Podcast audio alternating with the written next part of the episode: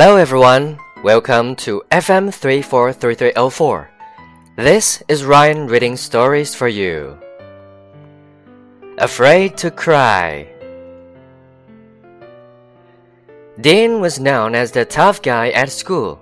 He always wore tight shirts that showed off his muscles. He always pushed the skinny kids at school.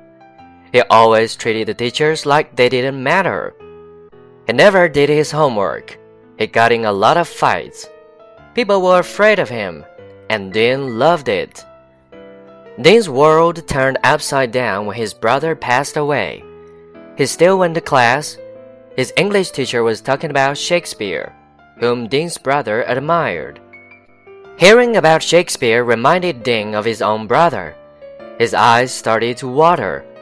He didn't want anyone to see him cry. He got up from his desk. Dean, you can't get up while I'm teaching, Mr. Chen said. Everyone stared at Dean.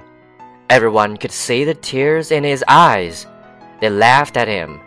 Dean ran out of the classroom. Mr. Chen followed him and sat down with him. Dean, it's okay to cry.